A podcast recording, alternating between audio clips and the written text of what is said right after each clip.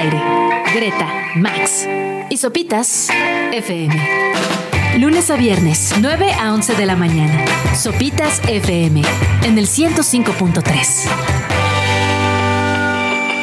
Hoy es jueves 5 de octubre.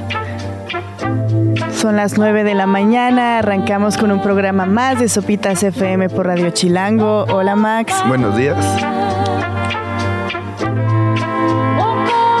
Y vamos a arrancar porque ya es jueves con esta canción de Doja Cat, Paint the Town Red.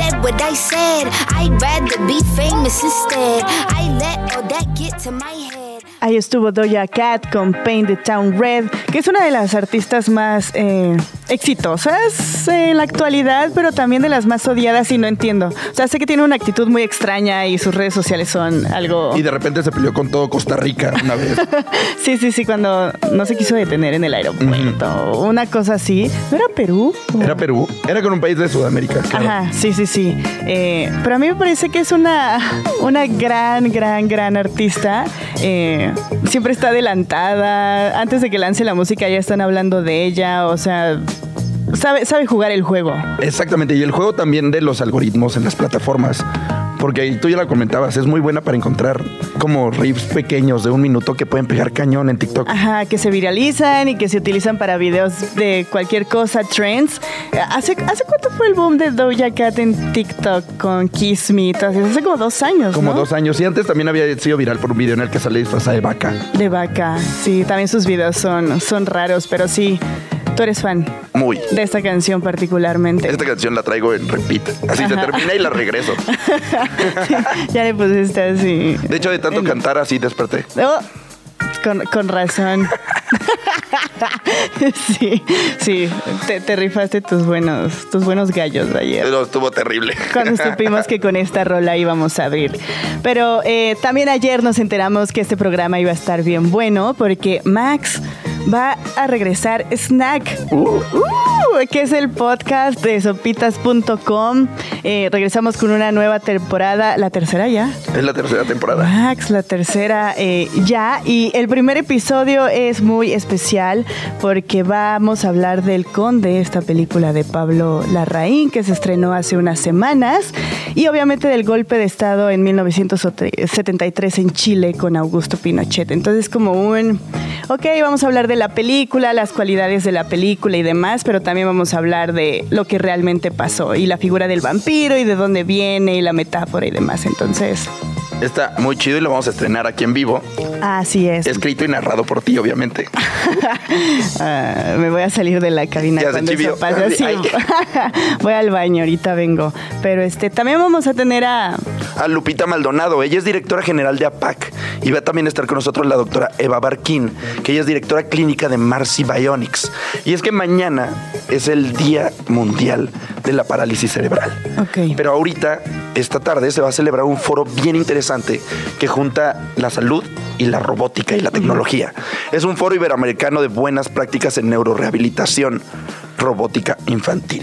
Ok, y también vamos a tener a Pedro Reyes para que nos hable de gastronomía, así que si no han desayunado y, y no están inspirados, espérense un ratito más que vamos a hablar de delicias la, hace, la semana pasada fueron tacos, ahora a ver con qué sorpresa nos, nos trae.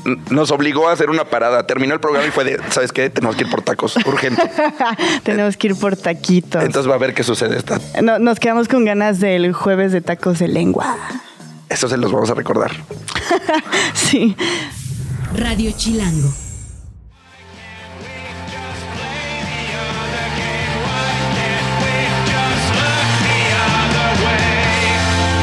Interpol con Evil, una banda que ya paga predial aquí en México y que no nos molesta. O sea, vienen como dos veces al año. Tampoco el SAT le este molesta. Vinieron en mayo, ¿no? Estuvieron en el festival de The World is a Vampire, organizado por Smashing Pumpkins. Este, ah, es que sí es una bandota de Paul Banks. Eh, gran vocalista, el Antix es un gran disco y cada vez que tocan una canción del Antix la, la gente se vuelve loca. Entonces eh, fue una gran, gran canción para, para este jueves. Y este, hablando de grandes noticias también, hoy anunciaron el Nobel de Literatura 2023. Uno de los Nobel más esperados, obviamente. Y se el lo más conocido, Claro, Ajá. el más conocido, el más platicado. el que más Ten- entendemos. Eh, También. eh, disque. Disque, porque es el que lo ganó, que se llama John Fosse, Ajá. con F, que no me salió la F, pero Ajá. John Fosse. John Fosse. es un escritor y un dramaturgo noruego que Ajá. tiene muy pocos libros traducidos al español. Ok. Hace su, su libro debut. eh, no está traducido a ningún otro idioma, ¿no? Exacto. Ajá. Solo está en noruego. Ajá. Y además no es un noruego normal. Ajá. Sí, sí, sí, sí. ¿Cuál es el noruego? O sea, su noruego, él escribe en un noruego que se llama Ninorsk, Norsk. Ajá. que se le conoce como nuevo noruego. Ok. Entonces es una forma, una variación actual del noruego tradicional. Pero es escrito, ¿no? Exacto. No es, o sea, no se caracteriza por ser un idioma escrito. Eso. Y es un di- idioma estándar oficial. Qué raro. Está muy raro. Entonces es un novel poco conocido en México, poco conocido en habla hispana también. Y tiene varias peculiaridades, que es lo que le entregaron el Nobel. Por ejemplo, no pone puntos, solo usa comas. Ok, su proceso es como mm, corrida, no Se hay pausas largas eh, con los puntos. Ah, Exacto. Ok. Y también lo celebran mucho por ser el creador de algo que se llama el minimalismo Fosse, Ujú, como su propio como apellido. Y es que sus novelas tratan o tocan temas extremadamente cotidianos. Ok. O sea, es como naturalista. Cañón. Ok. O sea, una de sus novelas más conocidas y más celebradas también por Costumbrista. costumbrista. Ajá. Sí, sí, sí. sí Yo sí. te creo. Inventándome aquí palabras. eh.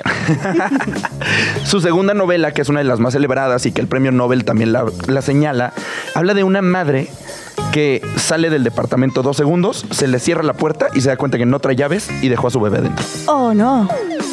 Y no se puede mover porque ni modo dejar el bebé para ir a buscar un cerrajero.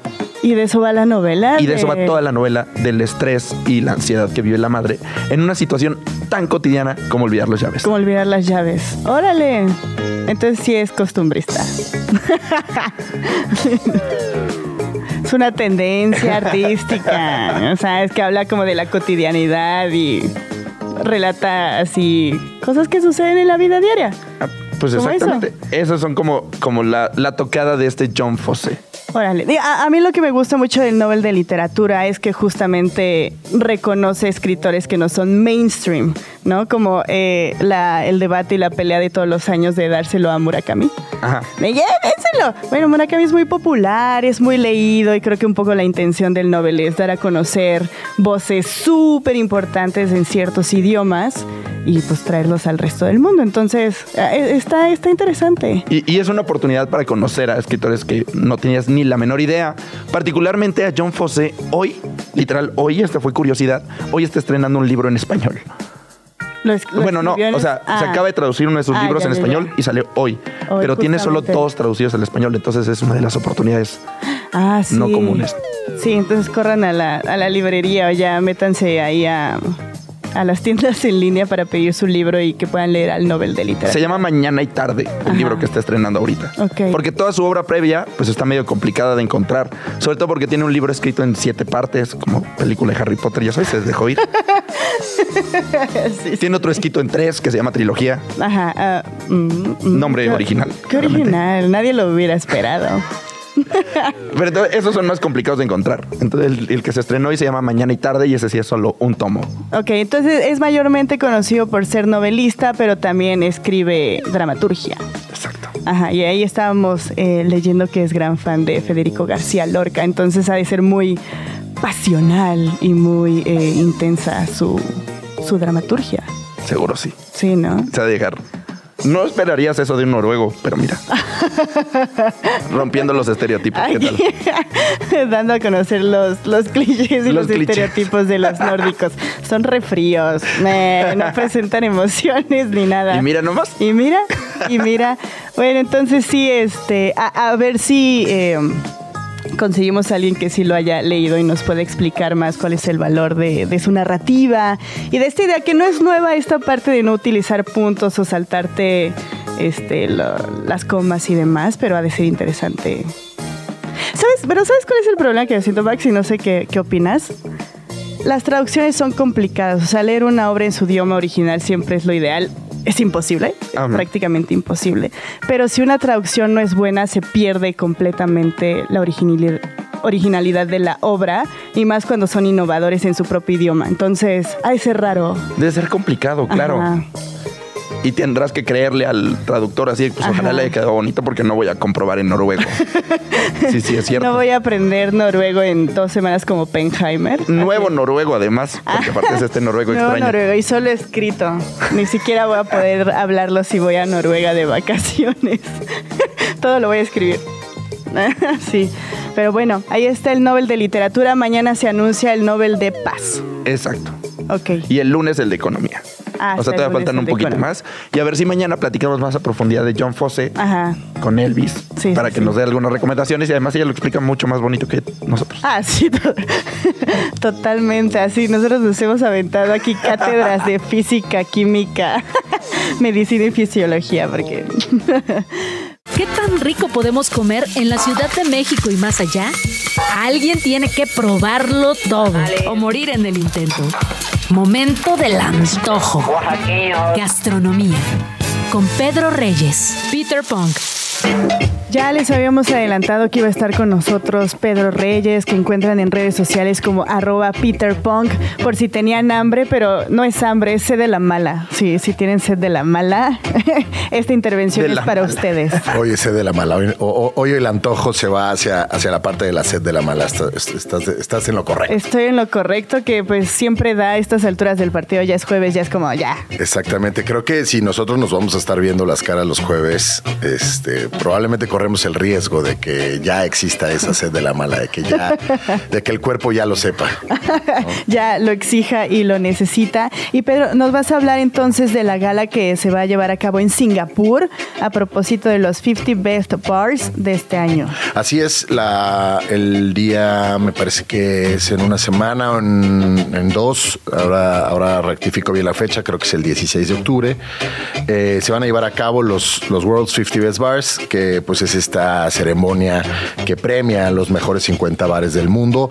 Eh, esta lista tiene como algunos eh, hijos eh, o- o- o otras ceremonias que, por ejemplo, se hacen en Asia, en, en, en Norteamérica, pero hoy o este, este octubre toca el turno de la entrega mundial.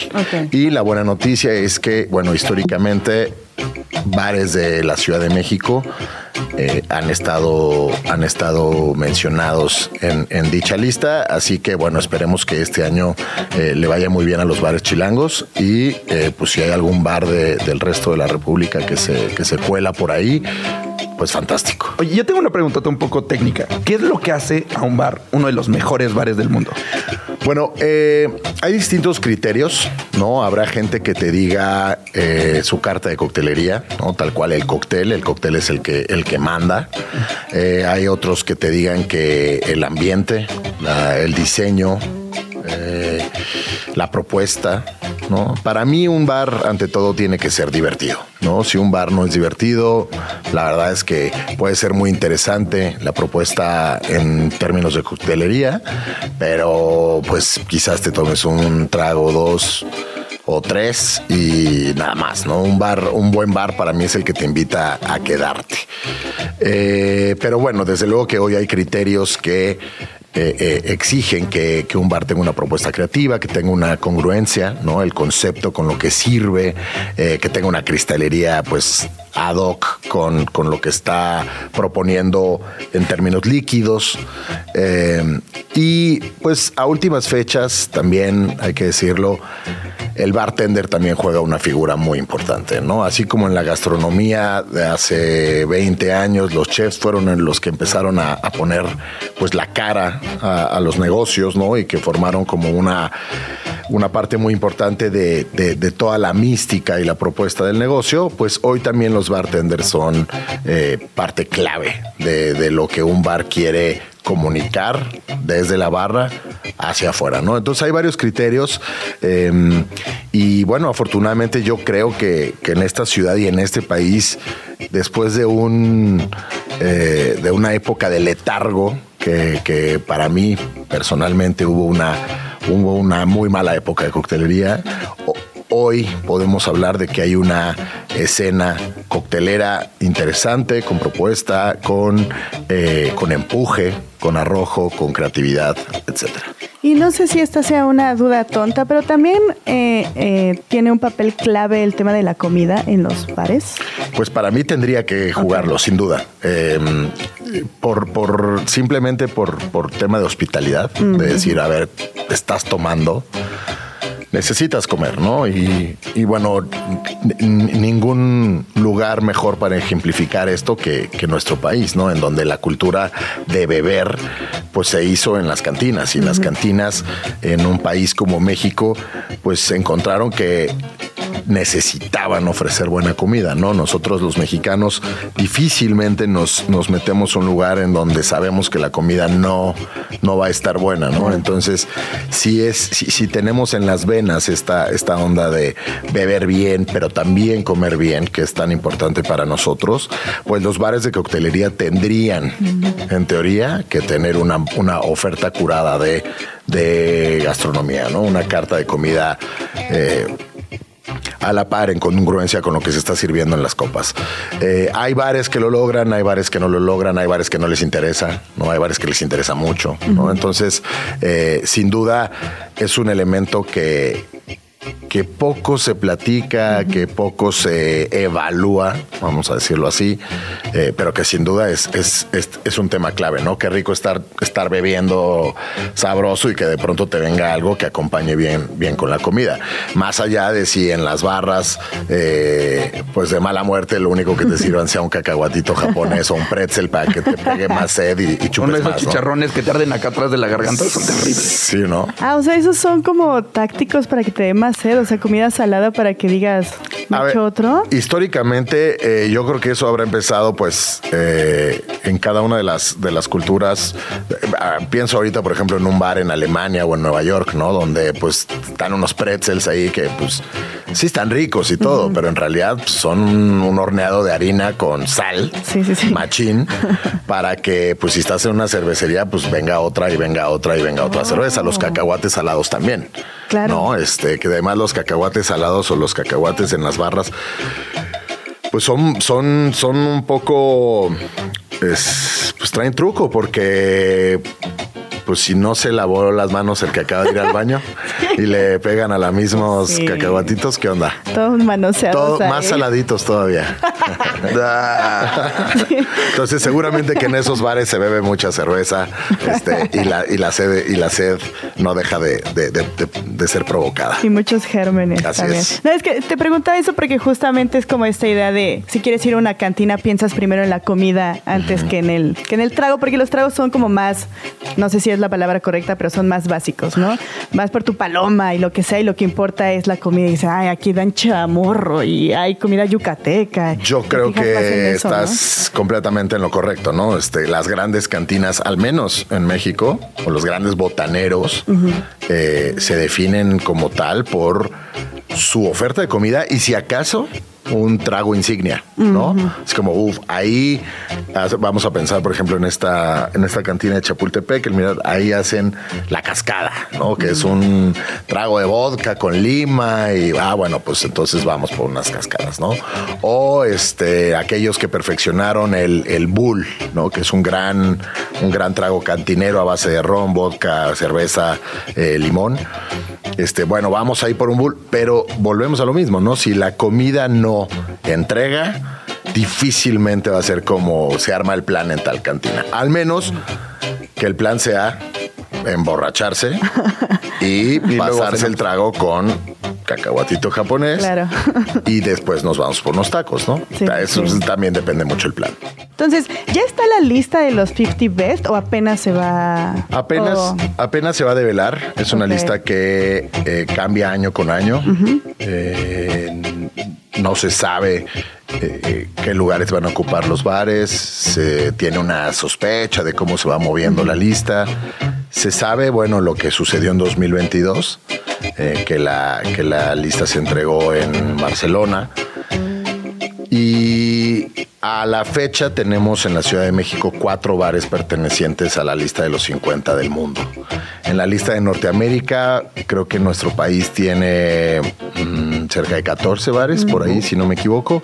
Pero en la mundial solo cuatro lo, lo han logrado y pues esos cuatro viven en la Ciudad de México, ¿no? Entonces, eh, la gran punta y lanza, digamos, en, coctelería en, la Ciudad de México es eh, eh, la licorería Limantur, ¿no? que está en la colonia Roma. Hoy ocupa el número 4 de los 50 mejores bares del mundo, lo cual pues es una posición muy privilegiada, ¿no? La verdad es que está solo por por debajo de, bares pues que hoy están realmente marcando la, pauta, como Paradiso en Barcelona, Sips también en Barcelona, Taller en Londres, y después viene Limantur. ¿no? Entonces la verdad es que el trabajo que se ha hecho ya con, varios años en, la escena coctelera de la ciudad, pues realmente es de, es de aplaudirse. Ellos estrenan menú eh, cada año, como, como se suele hacer en el mundo de los bares. Eh, y la verdad es que han logrado una reputación muy importante a base de eh, colaboraciones que han hecho con otros bares del mundo, tanto viajando eh, como recibiendo, ¿no? Tienen un aparato hospitalario muy bueno, recibiendo colaboraciones de otros bares y también tienen en José Luis León una, un, un buen frontman que es quien realmente hace como estos viajes por el mundo representando a Limantur y pues de paso representando a México. ¿Y en Limantur cuál es el trago insignia? Pues el trago insignia de Limantur por años, yo creo que es el, gran clásico de Limantur, es la margarita al pastor. Es una margarita como, la conocemos, simplemente tiene una, una mezcla de, especies que, permiten que ese, ese trago remita a, un taco al pastor, ¿no? Este cilantro por ahí, piña. Eh, la verdad es que es un trago, eh, es un bestseller, es un, es un gran es un gran imán de, extranjeros, ¿no? También, a ver, todo el mundo sabe que es una margarita, todo el mundo sabe lo que es un taco al pastor. De pronto en el menú dice margarita al pastor, pues bueno, al menos pides uno, ¿no? Ya si después eh, te sigues con otras cosas, pues todo bien, ¿no? También en, la lista, en el, en el número 11 está Handshake, que es un speakeasy en la, en la colonia Juárez. Eh, está en, el, en la planta baja del, del Hotel NH de, la Juárez. Y la verdad es que, bueno, ellos han hecho un trabajo superlativo a nivel de, coctelería, eh, a nivel técnico. Hacen unos tragos eh, sorprendentes realmente, con mucho, mucho proceso técnico detrás. Eh, y eh, en últimas fechas, bueno, de un año para acá, estrenaron otro espacio en, el sótano del mismo, del mismo hotel. Digamos, el primer espacio, que es un speakeasy, está en la planta baja. El segundo espacio está en el sótano. Y bueno, la verdad es que también tienen una filosofía de hospitalidad muy bien trabajada. Eh, son excelentes bartenders, son eh, excelentes anfitriones y, bueno, se han ganado su reputación en muy poco tiempo, se han ganado una reputación mundial que, los tiene ahí, ¿no? También está Hanky Panky, que fue el primer speakeasy de, la ciudad, también en la colonia Juárez, eh, en donde también se hace un, gran trabajo de hospitalidad, en donde tienen una carta de tragos muy bien pensada. ¿No? Eh, además, bueno, tienen toda esta mística, ¿no? De que entras por atrás de, la cocina de una fonda, sales por el refri de las cheves. Eh, y la verdad es que Hanky Panky también tiene ya mucho tiempo eh, picando piedra y, haciendo una, buena labor.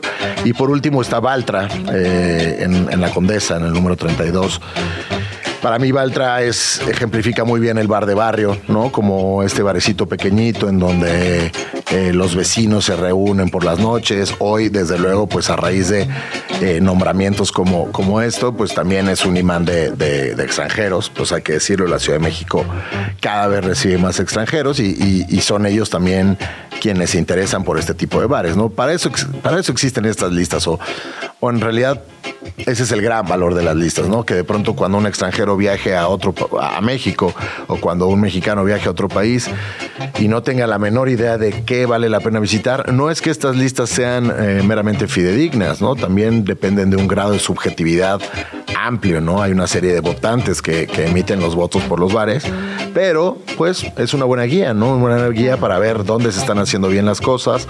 Voy, pruebo, me gusta, me quedo, no me gusta, no regreso eh, y, y, al final es eso, ¿no? Valtra tiene también ya un rato en la escena, haciendo un muy buen trabajo. Eh, encontraron también en los martes de Martini un, un gran imán de, de- de industria, de, bebedores, de extranjeros. Es un día divertido, es un día que funciona. Cada, cada martes se hacen martinis con un ginebra distinto. eh, y la verdad es que fluye bastante el martini. Yo creo que gracias a Valtra hoy más gente en la Ciudad de México toma martinis. Ah, Baltra es el que tiene como un concepto de Darwin y la evolución y demás, ¿no? Exactamente, exactamente. Está eh, inspirado en, en los viajes de Darwin y en la, eh, en la isla de Baltra, en, en los Galápagos. En los Galápagos. Y los tragos tienen nombres relacionados con eso. Sí, al menos así nacieron. No sé si todos los bares, de- perdón, todos los cócteles de cada nueva carta eh, mantengan eso, pero al menos es la, es la filosofía. Y la apuesta para este año es que, por ejemplo, esos cuatro bares también repitan en el 50 Best. Exacto, sería, sería trágico que alguno de estos cuatro Claro. saliera de un jalón, ¿no? Este, si acaso vas viendo que alguno va saliendo de a poco, pues, pues puede entrar la sospecha de que puede salir.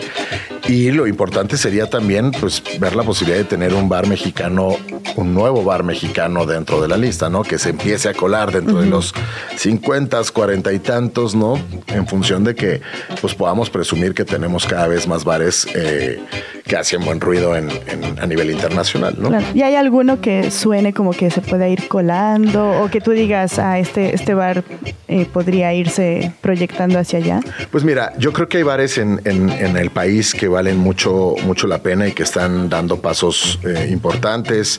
Eh, es también muy importante pensar en la descentralización de la, de la cultura de, de- de los bares de coctelería. Aruba en, en Tijuana es un bar de day drinking donde solo se abre de día y que me parece que es una propuesta increíble, ¿no? También muy pegada a Estados Unidos donde el day Claro. drinking funciona más. Eh, a- acá, en- acá, acá somos más, más, más nocturnos, más madrugadores. Eh, el Gallo Altanero en Guadalajara tiene una, una mm, propuesta de coctelería a base de bebidas de agave, habla mucho de su contexto. Rayo, que es otro de los bares que está aquí en la Ciudad de México, está dando pasos grandes, entró en la lista de Norteamérica con mucha fuerza, entonces ¿por qué no pensar en que podría asomar la carita ahí en la lista mundial? Y la verdad es que es complicado, porque a pesar de que los bares mexicanos estén agarrando fuerza, pues la neta es que pues en el mundo entero cada vez hay más bares en las diferentes regiones, bares que le están poniendo mucha onda y es difícil competir con ellos. Pero bueno, veamos, ojalá, ojalá haya cada vez más, más de México en estas listas. Sí, claro. Cuatro eh, entre los primeros 50 es un gran reto. O sea, Sí. está muy bien.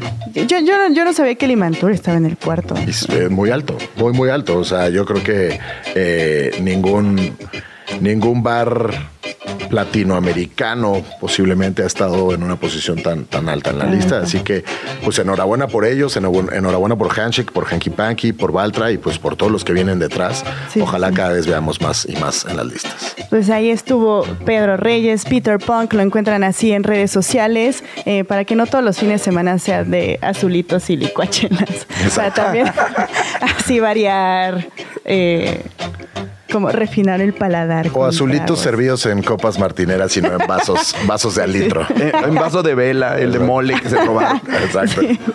Pues muchas gracias, Pedro. Eh, nos escuchamos la, la próxima semana. Greta, Max y Sopitas en el 105.3 FM. Son Gabriels.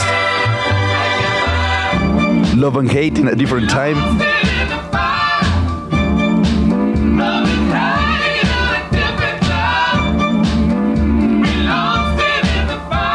Y así con todo y voz de Lolita Yala, de verdad estamos muy emocionados porque esta semana se estrena una temporada más de Snack, el podcast de sopitas.com.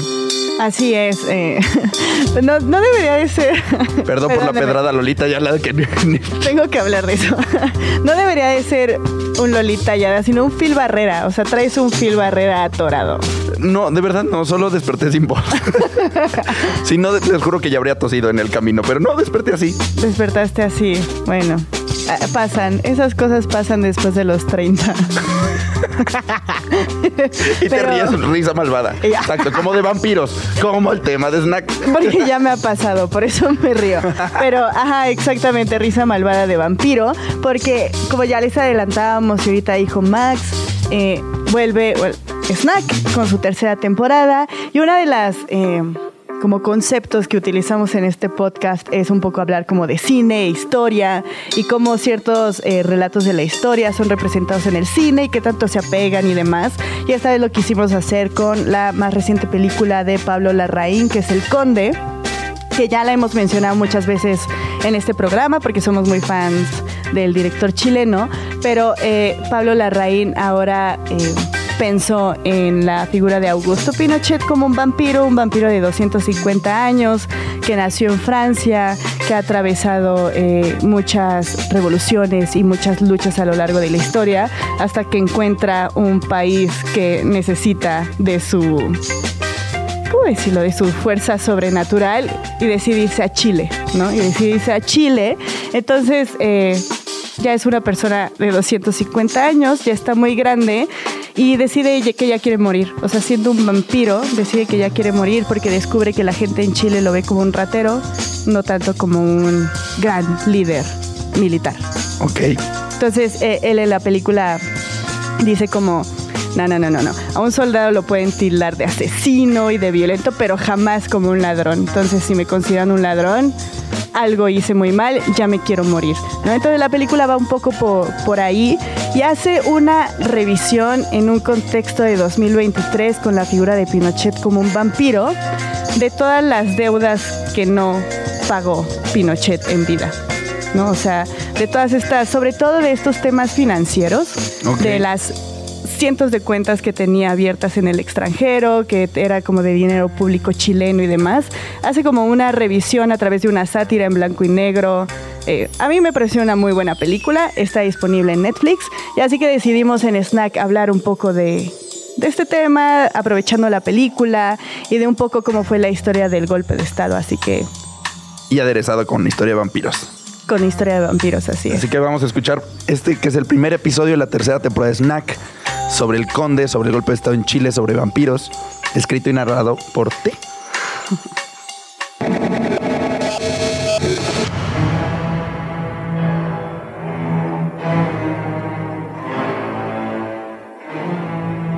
En 1897, Bram Stoker publicó Drácula, una de las novelas de horror gótico más importantes en la literatura, que sentó las bases de un mito relacionado con la figura de un vampiro, un ser inmortal que subsiste a partir de la sangre de los vivos. I am Dracula. Oh, it's really good to see you. I don't know what happened to the driver and my luggage and well, and with all this, I, I thought I was in the wrong place. La inspiración del vampiro de Stoker, muchos creen, viene del folclore irlandés, específicamente de un sujeto llamado Abartag, un cacique celta, o mejor dicho, un tirano que tras su muerte vuelve al mundo para aterrorizar a los locales y demandar su sangre. En la leyenda, varios fueron los intentos por matarlo, pero cada vez que lo hacían, Abartag siempre volvía más sediento, más monstruoso, más aterrador.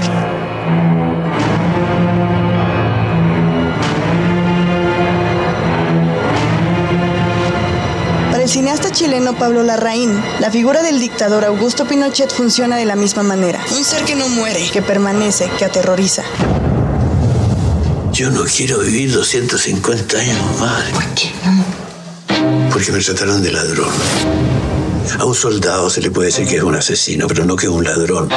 Pero robaste, ¿o no?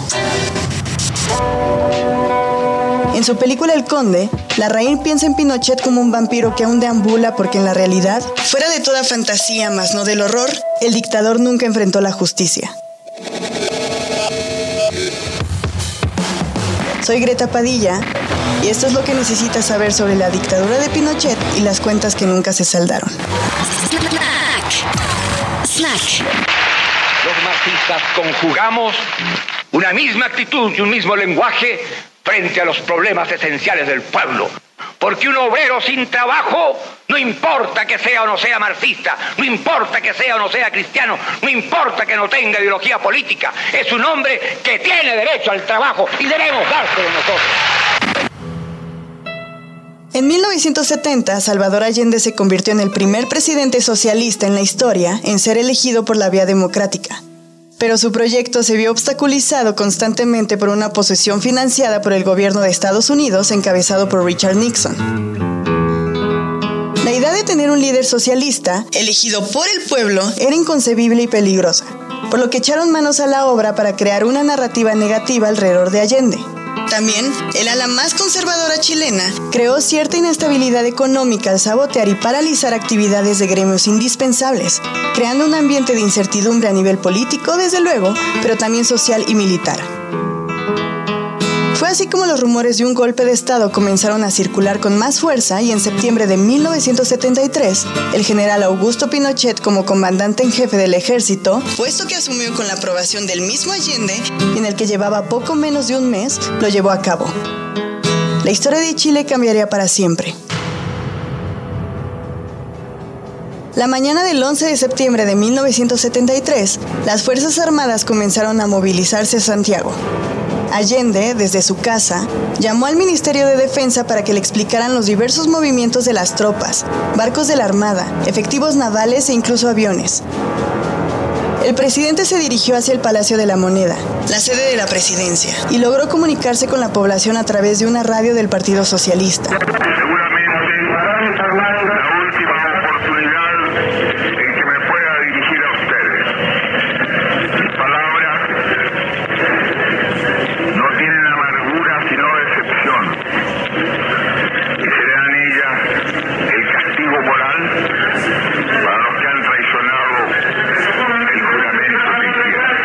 Habló de un en contra del gobierno, su gobierno, y esperó que los soldados estuvieran actuando en defensa del régimen que el pueblo había elegido, pero no fue así.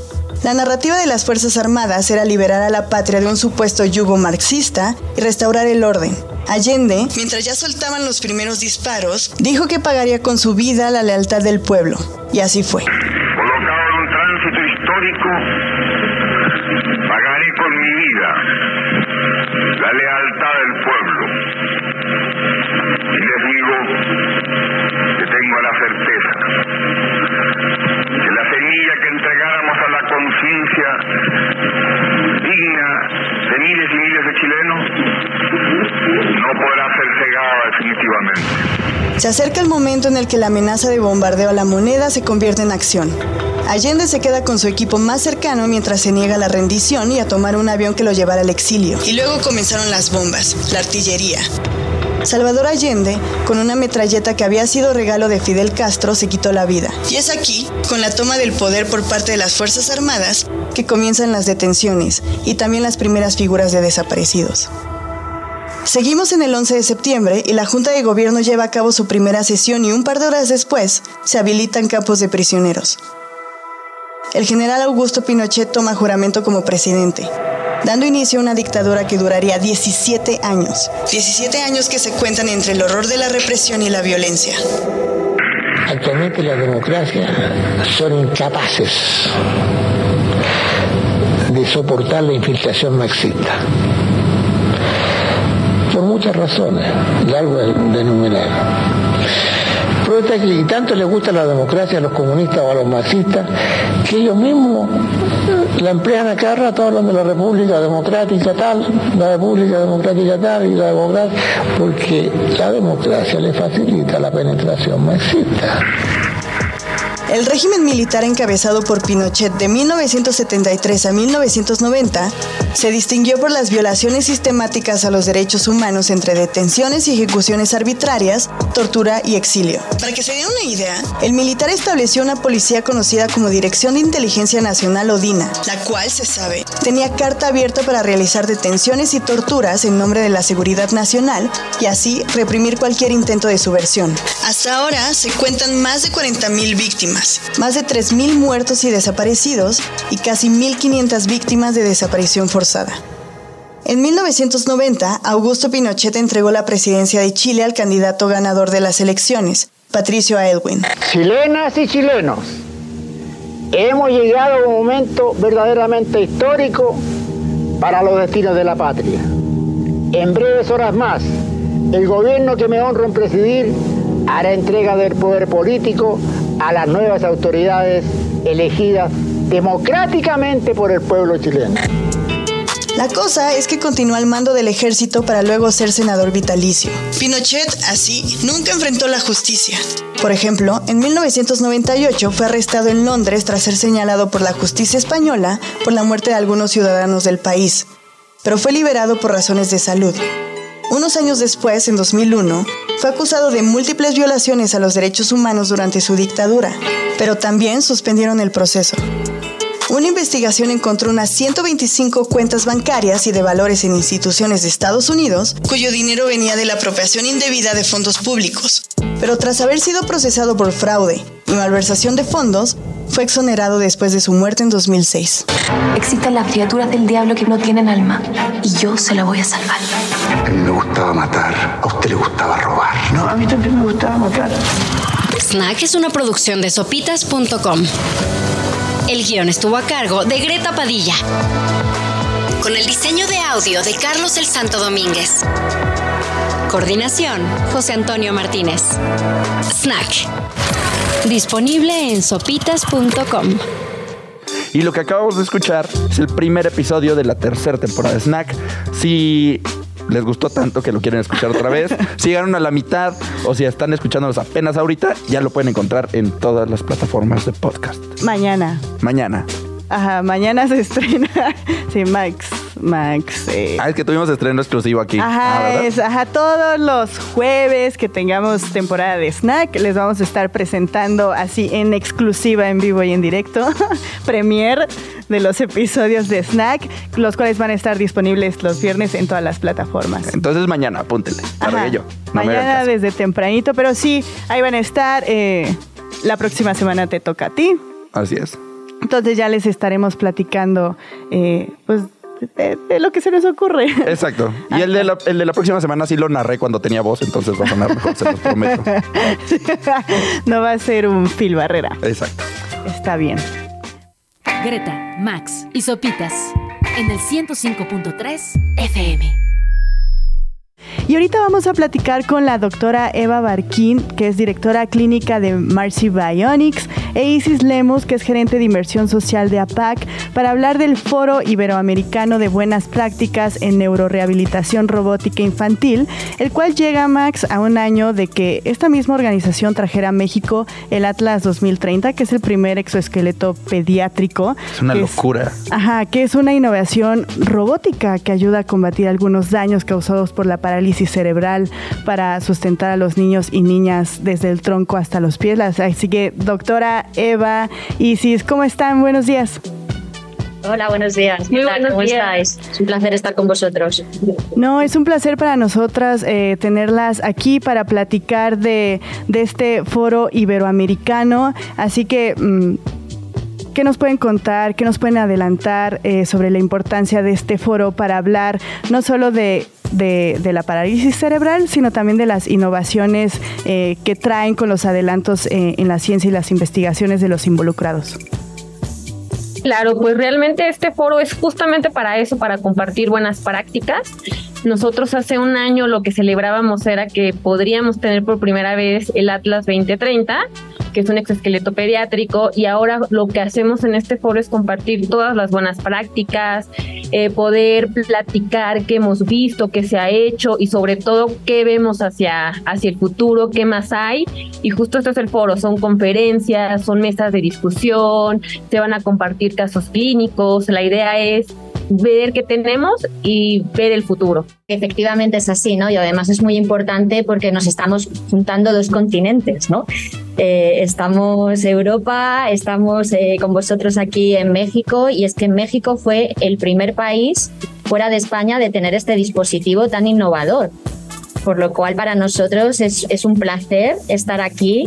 Eh, APAC ha tenido esta iniciativa de juntarnos y así ver cuáles han sido los hallazgos con estos niños, los resultados y hacia dónde tenemos que caminar a futuro. Y es realmente eh, una práctica, vamos, en la que estamos muy emocionados de estar aquí compartir eh, con todos vosotros, ¿no? Doctora Isis, hemos platicado ahorita justo del Atlas 2030 y decimos que es un dispositivo muy innovador, que es una locura, pero ¿qué es, por ejemplo, para quienes no son doctores que nos están escuchando, quienes no son médicos, qué es este Atlas 2030 y cómo un exoesqueleto puede ayudar a todos los niños, niñas con eh, parálisis o cómo funciona? Claro. Adelante, doctora. Entonces nos puede explicar mejor. Pues es un dispositivo robótico, es un robot, digamos que es como un traje en el que los niños se lo ponen, ¿no? Y tiene articulaciones, motores, pues a nivel de las caderas y de las rodillas. Y luego están protegidos a nivel del cuerpo, porque muchos de estos niños tienen debilidad y si no se caerían, ¿no? ¿Y qué les va a permitir? Pues le va a permitir ponerse de pie y caminar. Y lo más importante de todo es que camina por el espacio. Es decir, que el niño se va a poder desplazar e ir, por ejemplo, acercarse al teléfono, a llamar a quien quiera, o podrá ir a jugar con la pelota con, sus hermanos o con sus amigos, o podrá realizar cualquier tipo de actividad por lo cual supone un gran reto porque no existe esta tecnología antes, ¿no? Estos niños estaban destinados a estar en una silla de ruedas y no desplazarse. Y la manera de desarrollarnos a todos los niveles, a nivel motor, a nivel emocional, a nivel psicológico, es el desplazamiento. Es el ir, descubrir, experimentar, llevarnos los objetos a la boca, al oído. Eh, así es como crecemos. Entonces estamos viendo en estos niños unos cambios impresionantes, ¿no? Ya no tan solo de que ganen más fuerza y sean a lo mejor capaces de caminar solo sin ayuda, sino también a emocional y psicológico. O sea, los cambios son impresionantes. Claro, lo, que menciona me parece muy, muy, muy importante de que no solo son las implicaciones físicas o fisiológicas de esta innovación, sino más bien cómo va a mejorar la calidad de su vida a un nivel emocional y psicológico y por ende también social y económico, etcétera, etcétera. Y también uno de los elementos que hacen tan innovadores a esto es que eh, se adapta al crecimiento de los niños, ¿cierto? O sea, puede ir del, de los 4 a los 10 años más o menos. ¿Podría explicarnos cómo funciona un poco eh, eso? Sí, sí, más o menos. La edad es relativa porque lo que realmente importa es la longitud de las piernas, ¿no? Mm, Entonces, eh, podemos ir más o menos de edades de 3 años a unos 10, 12 años y, efectivamente es un dispositivo clínico. Está pensado para que sea utilizado con muchos niños diferentes, de muchas complejidades físicas distintas y tiene que ser ajustado muy rápidamente. Entonces, sin herramientas, los terapeutas pueden ir rápidamente a ajustar las longitudes de las piernas para adaptarlo así a hacer un traje a, medida para cada niño. Y Eso es, este el dispositivo va creciendo con los niños. Sí, y esto también es una eh, duda eh, común. ¿Qué sigue para los niños o las niñas que utilizan el exoesqueleto pediátrico a un nivel como de tratamiento y fisiológico? Pues es muy interesante. A ver, el robot es una herramienta más en su tratamiento, ¿vale? Es una herramienta más que ayuda a los profesionales y también ayuda a los niños en la consecución de objetivos de una manera más pronta, tardía y eficaz. O sea, temprana, perdona, y eficaz. Eh, y entonces lo que estamos viendo es que los niños, eh, pues en los primeros 3-4 meses, pegan un cambio espectacular, pero incluso cuando lo siguen utilizando a posteriori sigue habiendo más cambios. Entonces, a día de hoy no ha habido ningún niño que se haya estancado todavía, es que siguen mejorando. Por lo cual ahí, hacia tu pregunta, pues estamos un poco a ciegas, ¿no? Porque es que lo siguen utilizando porque siguen obteniendo beneficios. Y quiero preguntarles, ¿cómo fue que se em, hizo esta alianza, que es iberoamericana, ya decían, dos continentes? ¿Cómo llega esta, esta empresa de robótica y medicina a México y cómo se juntan con APAC? Claro, pues realmente fue todo un cosas fortuitas realmente. Eh, hace un año, poco más de un año, eh, nos encontramos con un video de, de, un niño caminando en un exoesqueleto. No sabíamos nosotros muy bien qué era ni cómo funcionaba. Eh, platicaron eh, nuestra directora general, director de rehabilitación, ver la manera en cómo poder traer este exoesqueleto a nuestras infancias, que realmente hacíamos obviamente terapia física como como parte de nuestros servicios, pero todavía no llegamos a esta parte tecnológica. Así fue como contactamos a Marcy Bionics y después de muchas pláticas, de poder nosotros ver de qué manera exportábamos este, este exoesqueleto a México, después de un chorro de procesos burocráticos como se podrán imaginar, pues lo logramos, ¿no? La idea era que, que este exoesqueleto viniera a nosotros, pero venía acompañado de un montón de cosas, y un montón de cosas es conocimiento. Eh, Marcy Bionics vino, estuvieron eh, con nuestros terapeutas, con nuestros doctores, nos enseñaron a cómo usar este dispositivo, eh, nos prepararon para todas aquellas eh, cosas que íbamos a ver, las cosas que no íbamos a esperar, las que sí íbamos a esperar, y realmente lo que, lo que hizo que todo esto funcionara fue la ilusión fue totalmente un salto de fe, un ver de qué manera esto sí iba a beneficiar a nuestras niñas, a nuestros niños, y así es como, como ha surgido, eh, poco a poco viendo los cambios, viendo los adelantos, viendo también el entorno de, de nuestros niños, es decir, las familias, pues fue una idea de, ok, esto tiene que seguir creciendo. Y la primera vez nos costó mucho traer un exoesqueleto, pero ahora ya tenemos dos, vamos por el tercero. Y la idea es esta, no es seguir eh, uniéndonos con, con, más organizaciones. Es, es, evidente que para PAC lo que necesitamos para que traer más exoesqueletos a, a nuestra organización es las alianzas, son los donantes. También gracias a ellos es como lo logramos, tanto eh, aquí en México como ahora ya en, en, España. Y la idea es sumar esfuerzos. Eh, la, la, idea de APAC es si sumamos esfuerzos logramos grandes cosas y así podemos llegar a muchas más personas que lo necesitan. Y justo ahorita de lo que mencionas de sumar esfuerzos y demás, de eso se trata este foro iberoamericano, donde eh, se podría decir que va a estar eh, todas las figuras más relevantes en investigación, organizaciones, instituciones expertas en el tema. También nos podrían platicar un poco de quiénes van a estar presentes justamente para conversar de un tema que eh, usualmente se mantiene como oculto y demás y que ahora es, es importante conversarlo. Sí, claro, pues eh, nosotros en este foro vamos a presentar resultados de investigación que se han hecho a PAC de la mano con otras instituciones. Está el Hospital General de México, con quienes tenemos una investigación, y también con la UNAM, con la Universidad Nacional Autónoma de México.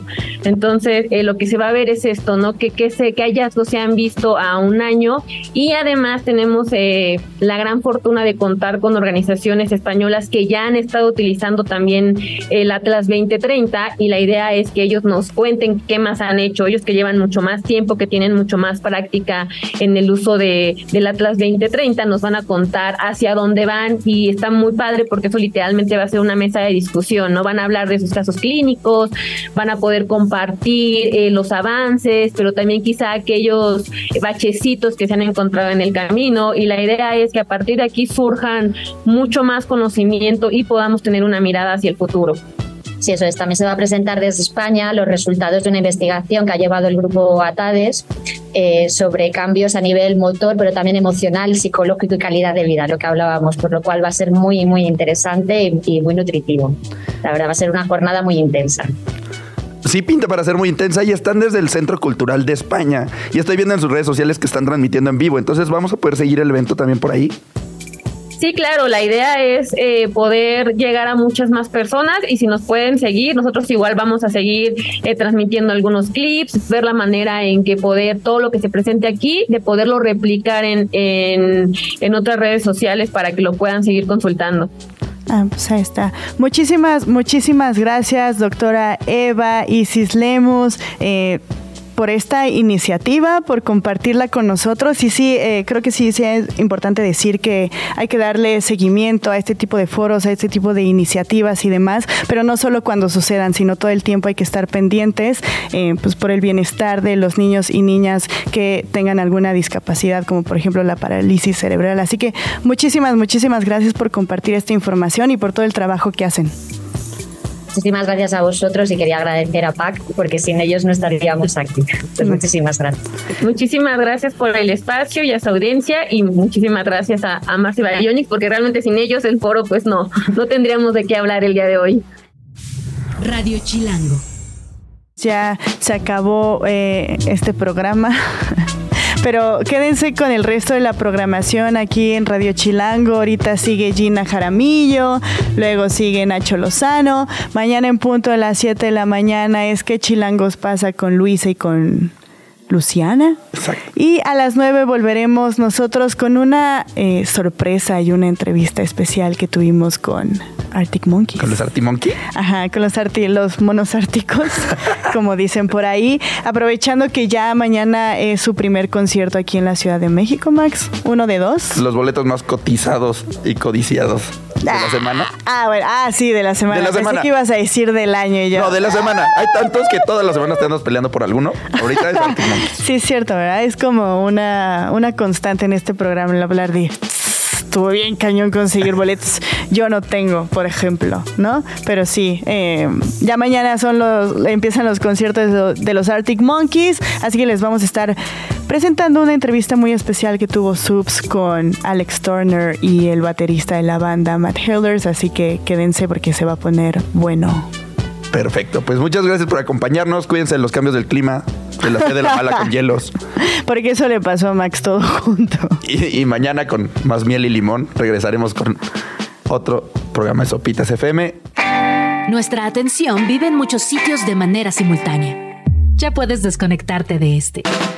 Sopitas FM. Lunes a viernes, 9 a 11 de la mañana. Radio Chilango, 105.3 FM. Radio Chilango.